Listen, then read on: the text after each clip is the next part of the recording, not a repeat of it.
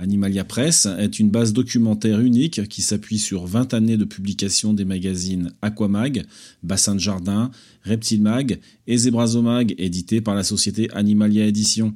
Cette base de données documentaire unique est constituée de centaines d'articles et elle est alimentée chaque semaine. N'hésitez pas à vous y abonner. Les podcasts d'Animalia Press accompagnent les brèves publiées très régulièrement sur le site que vous pouvez retrouver à l'adresse animalia-édition pluriel-magazine au pluriel.com. À bientôt.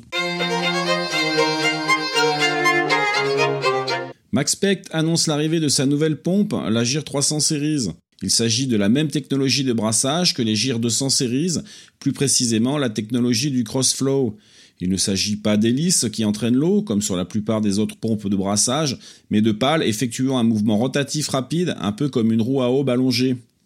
La forme et la technologie des gyres produisent un courant large qui traverse l'aquarium sans turbulence et génère surtout une circulation continue. Les gyres offrent aussi la possibilité de réaliser des flux dans deux directions différentes ainsi qu'une inversion de courant, du bas vers le haut et du haut vers le bas. La pompe GIR 300 Series est annoncée comme quasi silencieuse grâce aux ondes sinuosidales de son équipement électrique. Un orientateur de flux équipe dorénavant cette série et permet ainsi d'améliorer la direction du flux d'eau, mais aussi, ce qui est une bonne idée, de protéger les cages et les rotors de la lumière, réduisant ainsi la croissance des algues parasites.